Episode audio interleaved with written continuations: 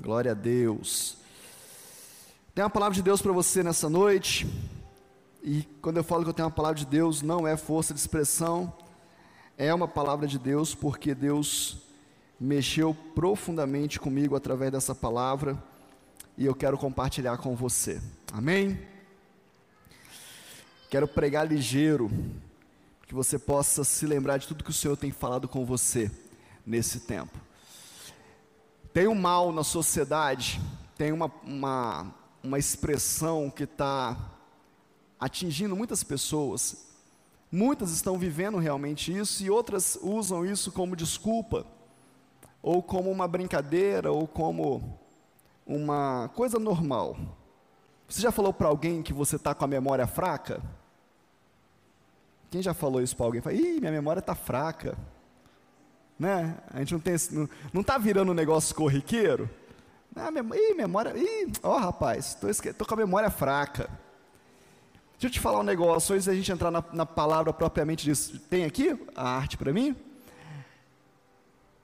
Tudo que você fala com a sua boca, os teus ouvidos escutam, e a sua mente trabalha para fazer com que aquilo se torne uma verdade. Presta atenção no que eu estou te falando. Tudo que você fala com a sua boca, os teus ouvidos escutam, e a sua mente trabalha, começa a partir dali trabalhar para fazer isso ser uma verdade.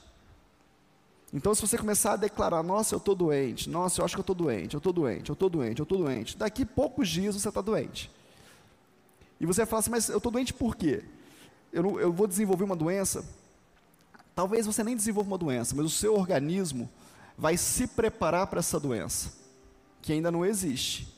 Ele vai começar a se movimentar para que as células comecem a se movimentar, vai gastar uma energia desnecessária para se te defender de algo que ainda não existe. E talvez isso gere uma doença. Daí vem a ansiedade, daí vem a depressão. O que, que é ansiedade? Ansiedade é o excesso de futuro Ai meu Deus, como é que vai ser esse negócio? Ai Jesus, e se der errado? E se, nossa, domingo, amanhã, segunda-feira, eu tenho tanta coisa para fazer, não devia estar tá aqui. Você está gerando uma ansiedade, você não sabe o que vai acontecer, e aí você começa a criar mecanismos de defesa. Ah, mas se acontecer isso, eu faço isso, se acontecer aquilo, eu faço aquilo, e se acontecer. Só que é tudo hipotético. Pode ser que amanhã nós acordemos na glória, ou talvez sem luz na cidade, ou tal, tanta coisa pode acontecer, não sabe, mas nós criamos uma ansiedade. O que é depressão? Depressão é excesso de passado. Por que, que eu não fiz? Por que, que eu não fiz? Por que, que eu não fiz? Por que, que eu não fiz? Por que, que eu não fiz? Por que eu não fiz? E aí você tem duas situações que a mente trabalha e geram problema para o seu físico. Mas eu quero declarar que você não tem memória fraca, amém? Fala com o seu irmão assim, ó, eu não tenho essa memória fraca. Amém. Você vai sair daqui hoje renovando a sua mente. Palavra de Deus, lá em Lamentações, capítulo 3, se você quiser acompanhar, Lamentações, capítulo 3, no verso 21, fala algo muito especial. E eu quero falar sobre isso e quero falar também sobre o momento que isso está acontecendo, né? Lamentações, capítulo 3, verso 21. Amém? Diz assim o texto: Quero trazer à memória o que pode me dar esperança. Olha só, quero trazer à memória o que pode me dar esperança? Só que você fala assim, poxa, que verso forte, né? Mas se você for ver Lamentações capítulo 3, antes do, do versículo 21, versículo 20, 19, 18, 17, você vai ver uns negócios muito fortes. Eu vou começar lá do versículo 1, só, você, só como exemplo. Ele começa dizendo o seguinte: Eu sou homem que viu a aflição causada pela vara do furor de Deus. Ele me levou e me fez andar nas trevas e não na luz. Certamente ele voltou a sua mão contra mim sem parar todo dia. Fez envelhecer a minha carne, a minha pele, despedaçou os meus ossos. E por aí vai. Ele está dizendo: olha só, passei maus momentos. E ele vai relatando tudo que ele viveu em Deus. E aí no 21 ele fala: Mas o que eu quero é trazer à memória aquilo que me dá esperança. E aí no 22, essa chave muda. Ele começa dizendo: Olha, as misericórdias do Senhor são a causa de não sermos consumidos, porque as suas misericórdias não têm fim. Aí ele continua: renovam-se cada manhã, grande é a tua fidelidade. Ele estava até o 21 dizendo: Olha, passei muito difícil. Quando ele fala, olha, eu quero renovar a minha mente, quero trazer aquilo que me dá esperança, ele começa a se lembrar de quem é Deus. E fala ah, as misericórdias do Senhor, ah, a graça de Deus, ah, a fidelidade de Deus, ah, a bondade de Deus. Ele está trazendo à memória aquilo que dá esperança. E aí eu quero te perguntar se você tem feito isso. Você tem trazido à memória aquilo que te dá esperança? Você tem feito esse exercício na sua vida, nos dias difíceis, nos dias complicados? Você tem parado e falado: Deus, eu quero trazer à memória aquilo que me dá esperança. Nos dias de guerra, nos dias de luto, de perda, de tristeza, nos dias difíceis, nos dias que nós olhamos para frente e não estamos enxergando um futuro próspero, não estamos enxergando algo bom, você para e fala: Eu quero trazer à memória aquilo que me dá esperança. E aí, se você começar a pensar sobre isso, eu quero te dar algumas chaves, algumas definições. Como você vê a promessa, define a sua decisão e traz o resultado. Muitas vezes essa esperança é uma promessa de Deus. Eu tenho algumas promessas de Deus guardadas no meu coração. Eu tenho algumas palavras de Deus que Deus colocou aqui dentro, são minhas, mas elas não aconteceram ainda aqui nesse plano. Elas já existem no mundo espiritual, mas aqui nesse lugar não aconteceu. Mas eu guardo elas aqui. E a forma com que eu vejo essas promessas, a forma que eu enxergo essas promessas, vão decidir o resultado final vão apontar para o resultado final. Eu quero te mostrar isso na palavra de Deus. Nós somos herdeiros, temos promessas, promessas individuais e promessas coletivas. O povo de Deus tem promessas, a igreja tem promessas. Esses dias eu falei aqui, alguns meses atrás, sobre isso, sobre essa síndrome, né? E eu chamei sobre síndrome de Charles, onde nós escutamos uma vida inteira dizendo: não, o Brasil é o país do futuro, não, a igreja brasileira é a igreja do avivamento futuro, não, é, é, e aí você, isso no mar macro, e aí talvez você tenha isso na sua casa, não, você vai se dar bem, não, você vai ser próspero, não, você vai ser um grande profissional, e já passou 10 anos, 20 anos, 30 anos, 50 anos, e você não chegou lá ainda, você tem uma promessa, uma palavra, mas isso ainda não aconteceu, são promessas individuais, palavras individuais sobre a sua vida, temos as, as promessas também no macro, no coletivo, que Deus tem sobre a sua igreja, como que você tem enxergado isso? Como que você tem visto isso? Qual é a promessa que Deus tem para você? A palavra de Deus fala que nós somos herdeiros com Cristo. De quê? Das promessas que ele conquistou na cruz. São promessas coletivas. E aí o povo de Deus tem promessas. E eu quero caminhar sobre essas promessas com você e te levar a sair daqui dessa noite trazendo à memória aquilo que te dá esperança. Quero desmistificar no seu coração coisas que você tem visto hoje e que você tem olhado e falado assim: não, mas isso não é possível, eu não vou dar conta disso. Mas fazem parte da promessa. E se faz parte da promessa, você é mais do que vencedor, porque Deus não vai te prometer algo que você não possa conquistar nele. Ele é bom, ele é fiel, ele é justo para isso. Abra sua Bíblia em Êxodo, capítulo 33. Nós vamos ler alguns textos hoje. Livro de Êxodo, capítulo 33, a partir do verso 1, fala sobre uma promessa de Deus para o seu povo.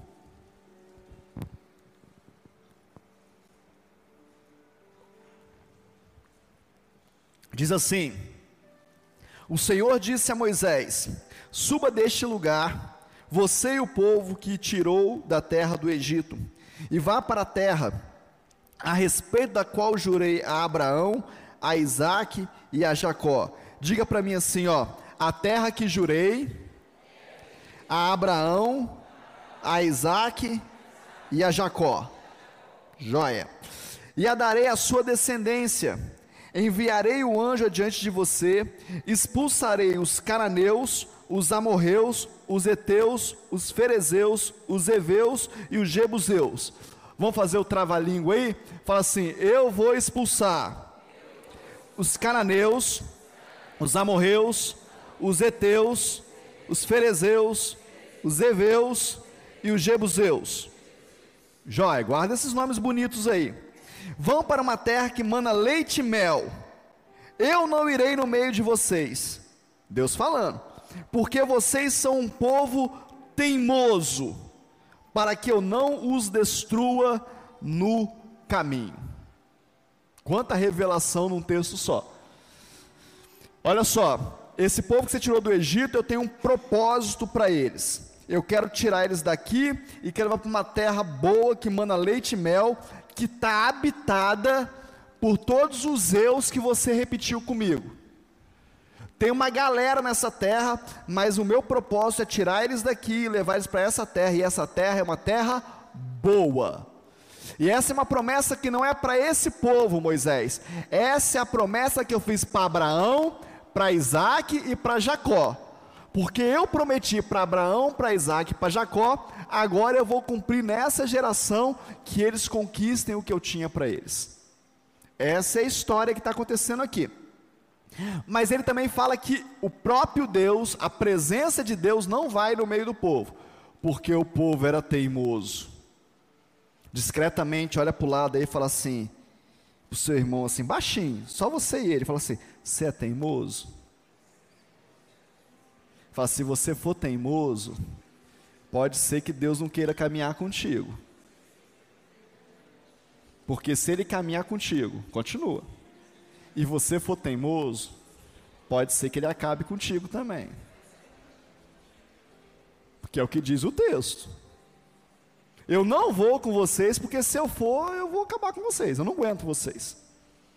Deixa eu te falar, querido. Por causa da teimosia do povo, eles ficaram 40 anos no deserto. Isso é só algumas, alguns parentes da palavra principal. Será que você não está ficando muito tempo no deserto só por causa da sua teimosia? Não.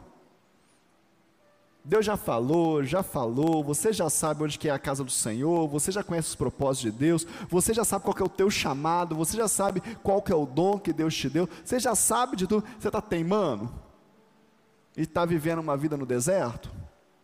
Pensa bem. Foi Deus que falou, não estou falando nada mais do que está na Bíblia. Estou lendo o texto com você. Eu pensei em até citar essas histórias, falei, não, eu vou ler o texto. Porque a minha igreja não é teimosa. Mas vai que tem um teimoso no meio e fala, acho que não está escrito na Bíblia, não. Então está na Bíblia. Vê aí, resolve com Deus. E aí eles ficaram mais 40 anos. E aí chegou o dia eles andaram 40 anos, ficaram acampados. Deus per permitiu o tabernáculo para eles poderem ter parte da presença dele. Agora eles estão de frente para Canaã, para a terra prometida, para a terra que mana leite e mel, para a terra que o Senhor quer dar para eles. Chegou o grande dia e agora Moisés agora está transicionando aí esse momento do seu ministério e agora é a hora de entrar na terra.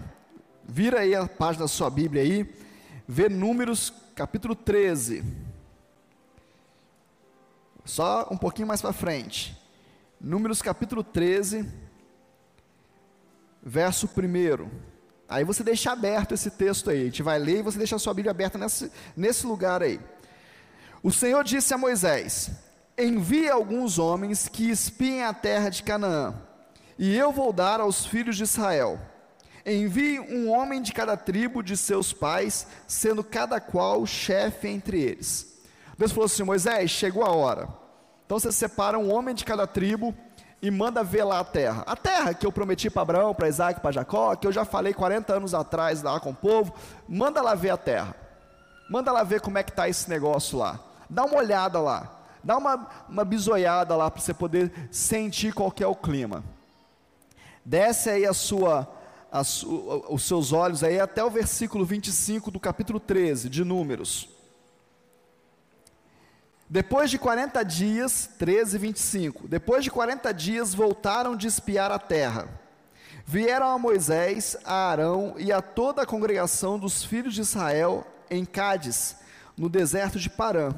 Fizeram um relato que tinham visto a eles e a toda a congregação e mostraram-lhes os frutos da terra. Relataram a Moisés e disseram: Fomos à terra a qual você nos enviou.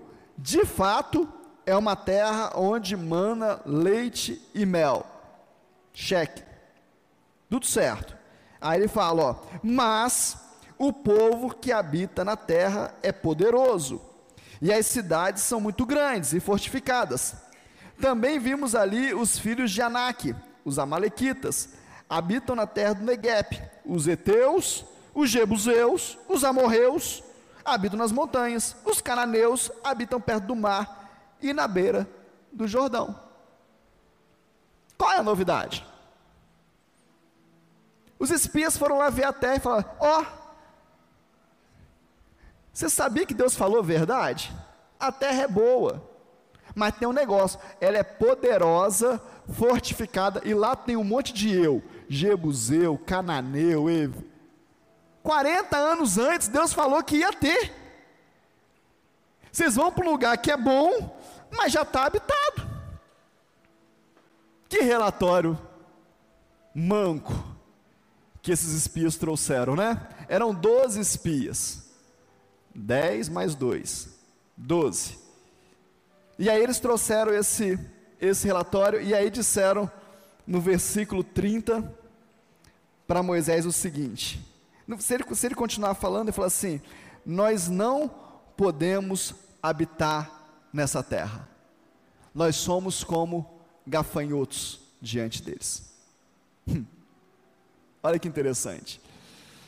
Quando eu recebi a promessa de Deus, eu achei joia. Deus falou comigo: Ó, eu vou te mandar para uma terra que manda leite e mel. A terra está habitada, mas eu vou prosperar vocês. Mas quando eu cheguei de frente para a promessa, não mudou nada. Tudo que Deus me falou está lá. Mas agora eu tenho medo agora as minhas pernas tremeram. A promessa é verdadeira, a terra é próspera, a terra está habitada, nada fora do que Deus falou. Sabe que Deus falou comigo? Muitas vezes eu dou promessa para o meu povo, muitas vezes eu falo as coisas para a igreja, a igreja aceita, mas quando se coloca diante da promessa, a memória falha, eles esquecem do que eu falei e agora aquilo que eles estão vendo vira um problema, porque a memória não traz a promessa que eu disse. Quantas promessas Deus fez na sua vida que quando você foi recebê-la, você tremeu as pernas? Quantas vezes você ouviu coisas de Deus e que você, ao invés de você ficar só com a promessa de Deus, você se misturou no meio? Dos Efeus, dos Cananeus, dos Eteus, e você perdeu o que Deus tinha te dado. Eu tenho uma, uma experiência da minha vida que eu nunca mais esqueci. Eu fiz parte de uma turma, de um curso técnico, e, e eram 44 alunos nesse curso. E aí, quando foram fazer a. Nós fizemos o estágio e tal, e aí a empresa que, no, que, que nós estagiamos escolheu quatro desses 44 estagiários para poder serem, serem contratados. Era a CSN lá em Volta Redonda, Fundação CSN. E aí eu falei com a minha mãe, eu era solteiro, era jovem, jovem eu sou até hoje, mas era um pouco mais jovem. E eu falei com ela assim: ah, mãe, só vou trabalhar lá se for para trabalhar no setor tal, se for no turno assim, se não for eu não quero não. E aí cheguei lá para a entrevista, a pessoa que me entrevistou disse: Não, a nossa vaga é para o setor tal e para trabalhar nesse horário de turno. Você aceita? Eu falei: Tudo que eu quero. E aí eu aceitei e comecei a trabalhar. Era o melhor setor para mim, era o melhor salário que eu podia ter na região, era o melhor horário que eu podia ter. Tudo perfeito. Deus me honrou. 44 alunos, eu era um dos escolhidos entre os 44. Deus me honrou. Deus foi fiel comigo. Deus fez a promessa acontecer. Mas eu comecei a ouvir, ouvir, ouvir, e daqui a pouco eu não só mais ouvia, eu comecei a falar, e eu comecei a murmurar, a reclamar, a falar mal daquele setor, daquela chefia, daquela situação. E um dia eu cheguei para trabalhar e o meu chefe disse para mim assim: a partir de hoje você não trabalha mais nesse setor, a partir de hoje você vai estar em outro setor. E era o pior setor para mim. E eu subi, era no terceiro andar, esse novo setor. Eu apertei o, o botão do elevador e as lágrimas começaram a derramar. Porque na hora que eu apertei aquele botão, o Espírito Santo falou comigo: Eu te dei o melhor, mas você rejeitou as minhas promessas. E eu fiquei três meses trabalhando nesse setor e eu chorava todos os dias, escondido, logicamente. Mas todos os dias, quando eu trocava minha roupa, que eu ia trabalhar, eu chorava, falava, Deus. Mas eu não estava chorando porque eu estava indo para aquele setor. Eu estava chorando porque eu tinha sido reprovado por Deus. O meu choro era saber que Deus tinha me dado o melhor. Mas a minha memória se esqueceu que aquilo era uma promessa de Deus. E eu me misturei com os cananeus, com os efeus, com os jebuseus, com aqueles que tinham outros deuses, com aqueles que pensavam em outras coisas, com aqueles que se corrompiam, ao invés de ser fiel ao meu Deus. Depois de três meses pedindo perdão para o Senhor todos os dias, um dia eu cheguei para trabalhar e o mesmo chefe, a mesma supervisão me chama e falou assim: Não sei porquê, mas mandaram trazer você de volta para o setor. E eu pensei comigo, eu, eu achei graça no Senhor, o Senhor me perdoou. Querido, deixa eu te falar um negócio. Talvez esse seja o grande mal da igreja atual. Talvez essa seja a grande dor da igreja. Não para te acusar, mas quantos de nós nessa noite aqui tem uma promessa de Deus que não se cumpriu ainda? Levanta a sua mão. Você sabe que Deus tem uma palavra sobre a sua vida. Deixa eu te falar, quando você estiver frente a frente com a promessa, o que, que você vai fazer? Qual vai ser a sua posição? Eu vejo mulheres que lutam uma vida inteira para engravidar, e Deus fala: Vou te dar um filho, vou te dar um filho, e quando engravida, quando é começa, ai, mas como é que vai ser? Ai meu Deus, eu estou com medo. Sim, sim. Mas se Deus te prometeu, Ele é fiel e justo para te sustentar. As pessoas trabalham uma vida inteira e quando tem a oportunidade para um trabalho que tanto sonhou, não recebem. A pessoa tem um chamado ministerial na casa do Senhor e quando encontra um pastor corajoso que o convida para o ministério, rejeita. Ai, eu não sei se eu estou capaz, se eu não estou. Ai, as pessoas falam muito, deixa as pessoas falarem. Deixa os cananeus falarem. Deixa os heteus falarem, não tem problema nenhum. Nós vamos continuar vivendo aquilo que Deus tem para a gente. Deixa eu te falar que não existe nenhuma promessa de Deus na sua vida que não vai ter algo para você superar. Ou você vai ter um Jordão para atravessar, ou você vai ter um gigante para vencer, você vai ter uma guerra para lutar. Deixa eu te falar, Deus não gera filhos fracos. Deus não gera homens e mulheres fracos e ninguém fica forte sem lutar. Ninguém fica forte esperando que o papai faça tudo. Não. Nós somos fortalecidos na guerra. Nós somos fortalecidos na luta.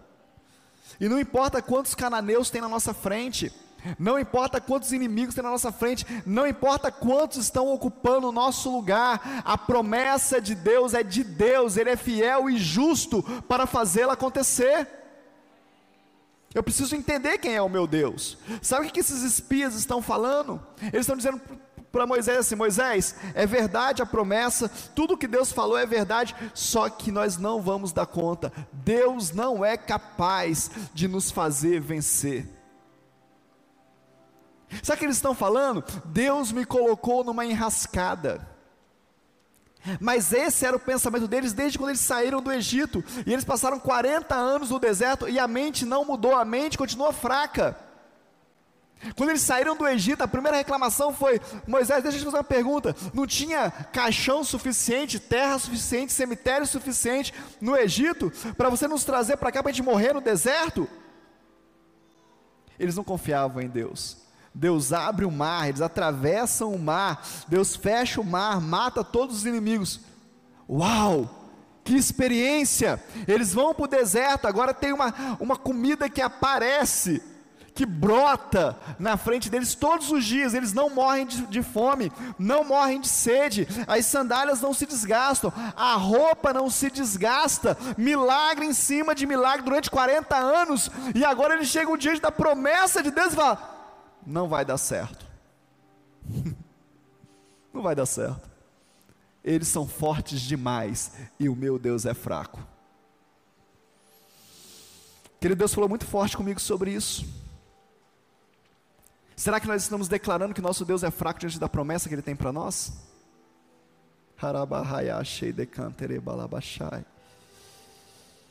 Eu preciso ministrar sobre o teu espírito hoje isso. Nós temos uma promessa de Deus para essa igreja. E nós estamos a passos muito lentos. Sabe por que o nosso Deus é fraco? Deus nos deu uma promessa de mudar desse local e nós não conseguimos mudar. Será que o nosso Deus é fraco? Ou se, será que diante dos será que diante dos inimigos a gente olha e fala: não dá para mim, não dá pé, eu não consigo ir. Eles são fortes demais, eles são poderosos demais, e o meu Deus é fraco.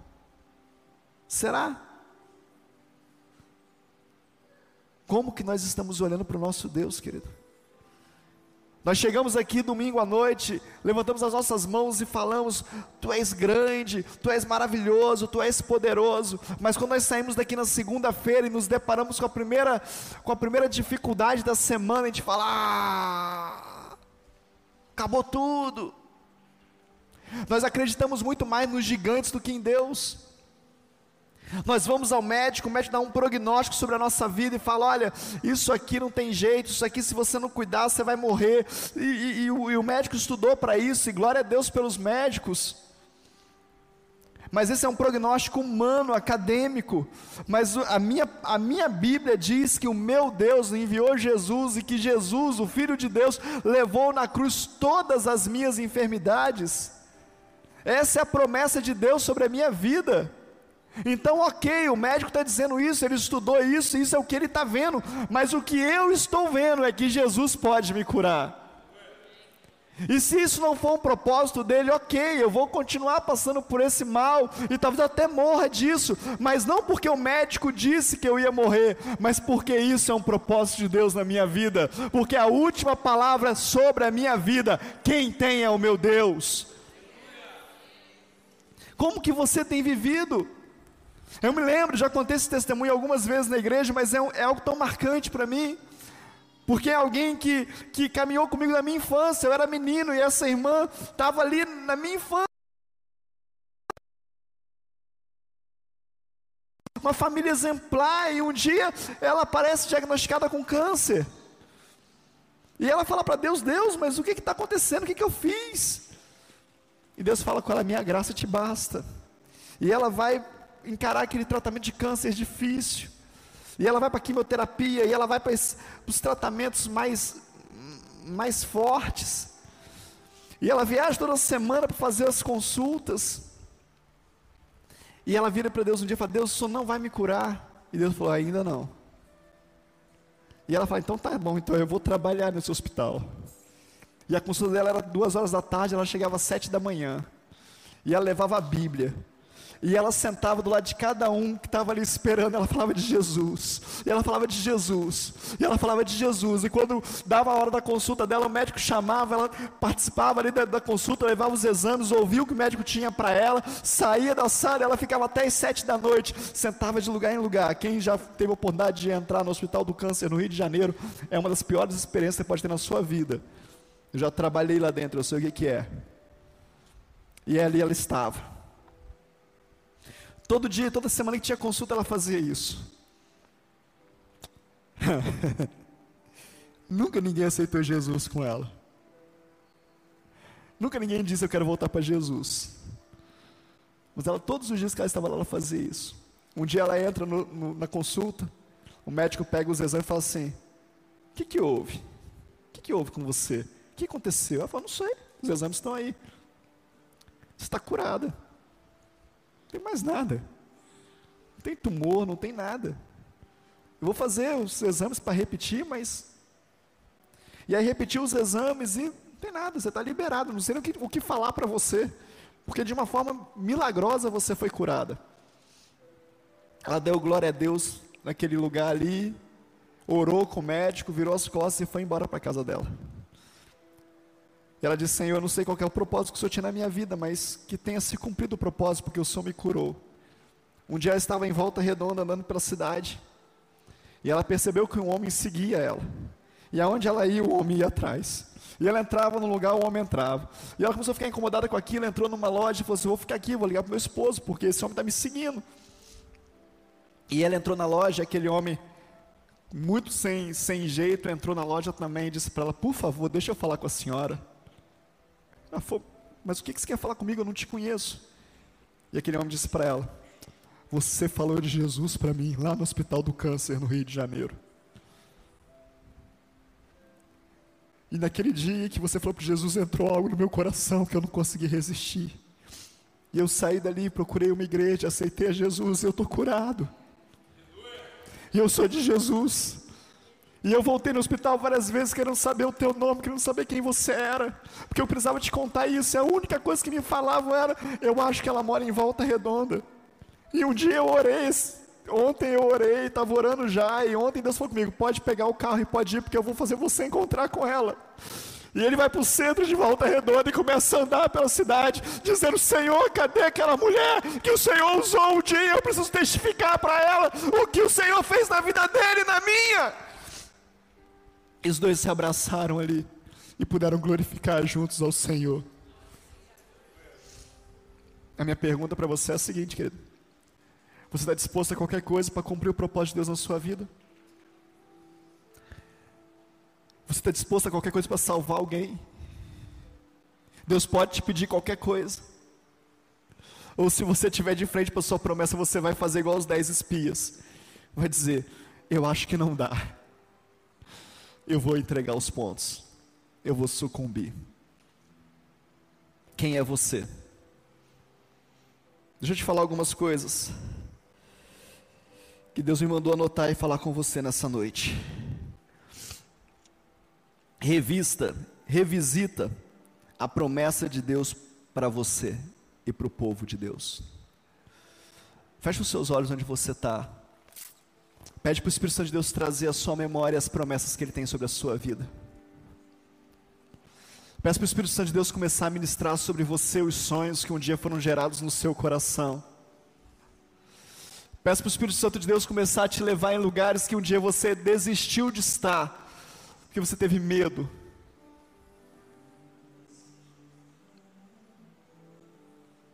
Fala com Deus.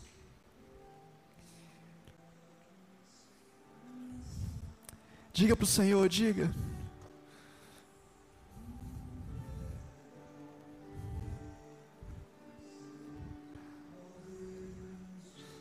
Peça ao Espírito Santo de Deus, peça ao Espírito Santo de Deus. Como é bom poder em sua. Ah, como é bom poder confiar na sua fidelidade, Jesus. Como é bom poder confiar em Ti, Jesus. Como é bom poder descansar em Ti, Jesus. Diga para Ele: Eu quero as Suas promessas, Jesus. Eu quero continuar, Jesus. Olha para mim aqui. Deixa eu te dar uma outra palavra. Sempre vai ter mais pessoas contra do que a favor. Eram dez, eram doze espias, dez foram contrários, só dois disseram. Versículo 30 de Números 13 fala, Caleb fala: calem-se, calem-se vocês, nós vamos entrar e vamos conquistar, porque o Senhor disse que é nosso. Deixa eu te falar, querido, Vai ter muita gente para dizer para você: ó, não dá não, desiste. Vai ter muita gente que vai usar das suas próprias dores para dizer: comigo deu errado, com você também vai dar. Eu já tentei fazer isso e deu errado, então não tente. Ah, vai ter. Mas Deus quer colocar Caleb perto de você. Deus quer colocar homens e mulheres perto de você e falar assim: vambora. Se Deus falou, eu estou contigo. Não importa quantos gigantes tenham, nós vamos entrar, porque foi Deus que nos deu. Você precisa entrar na terra que Deus te deu, querido. Talvez a terra que Deus te deu é o teu casamento. Talvez é a tua família cheia de gigantes, de cananeus, de heveus, de ferezeus, de, de tudo quanto é eu. E você está assim, ah, tá vendo? Eu sabia que não ia dar certo. Esse casamento não tem futuro. Não tem futuro porque você está vendo as promessas de Deus da forma errada. Casamento é algo que nasceu no coração de Deus. Olha para a terra que Deus te deu. Olha para a terra prometida diante de você e fala: Eu vou fazer isso dar certo. Essa é uma terra que manda leite e mel. Tudo que Deus dá é bom, diz a palavra dele. Eu preciso crer no Senhor. Eu preciso me, me juntar, me conectar com as pessoas que estão vivendo o propósito de Deus. Quantas vezes, querido, eu tenho desafios na nossa vida, minha vida, vida da pastora Carla, nossa família. Quantas vezes eu tenho vivido isso nesses dias? Deixa eu te contar um negócio. Eu tenho me afastado esses dias. Eu tenho deixado de falar com pessoas pelo WhatsApp esses dias. Eu tenho deixado de abrir meu coração com pessoas, sabe por quê? Porque eu sei que a visão não é a visão que Deus me deu. Eles não são más pessoas, eles me amam. São amigos próximos que querem tudo de bom, mas quando eu falo algo para eles, eles não conseguem enxergar a visão que Deus nos deu. E talvez eles falem: não vai dar certo, Paulo. Ah, mas eu tenho uns Calebs na vida. Eu falo: vai dar certo, Deus está com a gente. Deus prometeu, Ele é fiel e justo para cumprir. Ele vai caminhar até o fim. Deus não é homem, Ele não mente, Ele não tem falhas, Ele é fiel, Ele é um bom Pai, Ele vai fazer. Mas você precisa trazer à memória essas coisas. As promessas de Deus precisam permear a sua memória. Nós precisamos aprender, querido, a queimar de amor por Jesus e pelas pessoas, porque nisso estão as promessas de Deus. Sabe por que Deus deu essa promessa? Porque Deus amou Abraão, a Isaac e a Jacó. Você lembra da promessa de Abraão? Sai da tua terra, da tua parentela, para o lugar que te mostrarei. Te farei pai de nações. Aonde você colocar a planta dos teus pés, te darei por herança. Aonde você colocar as tuas mãos, prosperará. Querido,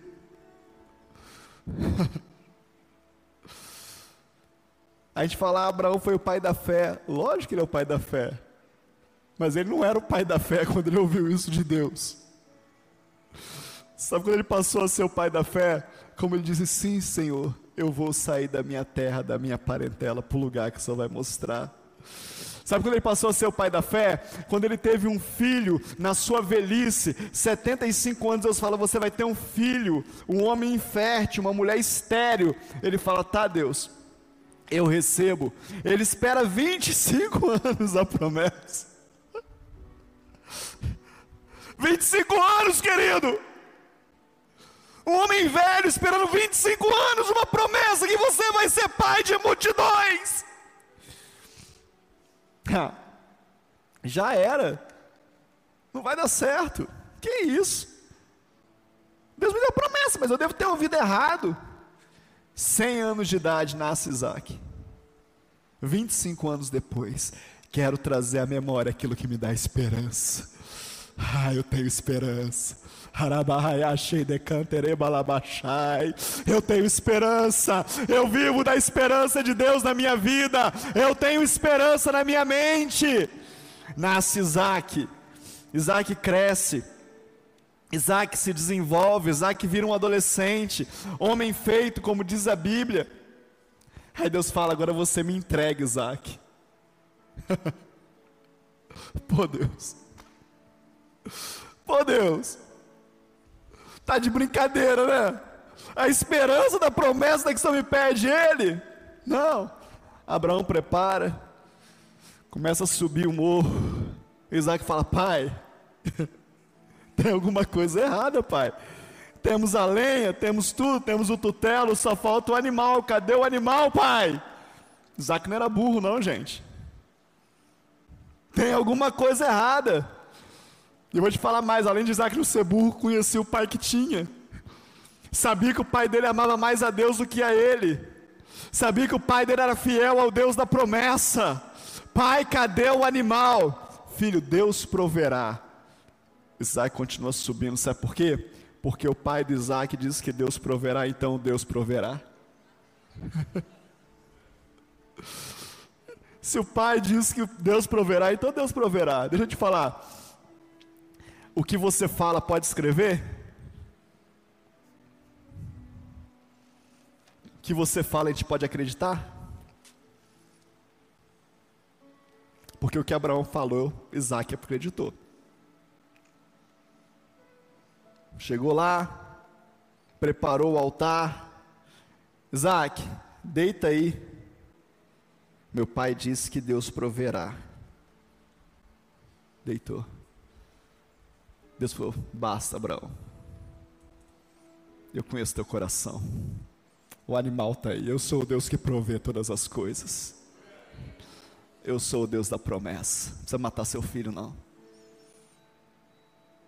Querido, você tem um Deus que é um Deus de promessas. Você só precisa lembrar das promessas dele. Você precisa amar Jesus e as promessas dele. Você precisa amar a Deus e as promessas dele. Eu quero compartilhar com você algo que Deus me deu nessa manhã, quando eu estava me preparando para a rádio. Deus falou comigo assim, eu pensando sobre essa palavra, já estava pronta. Deus falou comigo assim: na igreja não existe egoísmo que venha de Deus. Sabe por que talvez as promessas não estão acontecendo na sua vida? Porque tem um egoísmo dentro de você. E como profeta de Deus na sua vida, estou dizendo: esse egoísmo não vem de Deus. Quando Deus promete a terra, Ele não promete a terra para Moisés, Ele promete a terra para toda a descendência. Não tem egoísmo. Pensa sobre isso. Será que você não está olhando só para você? Será que você não está olhando só para os seus problemas? Será que você não está olhando só para as suas demandas, para as suas necessidades? Para aquilo que você precisa hoje, amanhã? Talvez você precisa sair daqui correndo hoje, porque amanhã você vai trabalhar muito cedo. E talvez tenha alguém do seu lado aí precisando que você fique mais cinco minutos, só para dar um abraço e dizer: Jesus te ama e nós estamos juntos. Mas você não pode fazer isso, porque você vai perder cinco minutos de sono. Talvez você vai sair aqui correndo com essa desculpa, dizendo: Não, eu tenho que ir embora correndo porque eu vou trabalhar, eu tenho tanta coisa para fazer. Mas você vai chegar em casa, vai deitar na sua cama, vai pegar o seu celular, seu celular vai ficar 40 minutos, uma hora nas redes sociais, vendo porcaria. Mas você deixou alguém que precisava ser ministrado pela tua presença.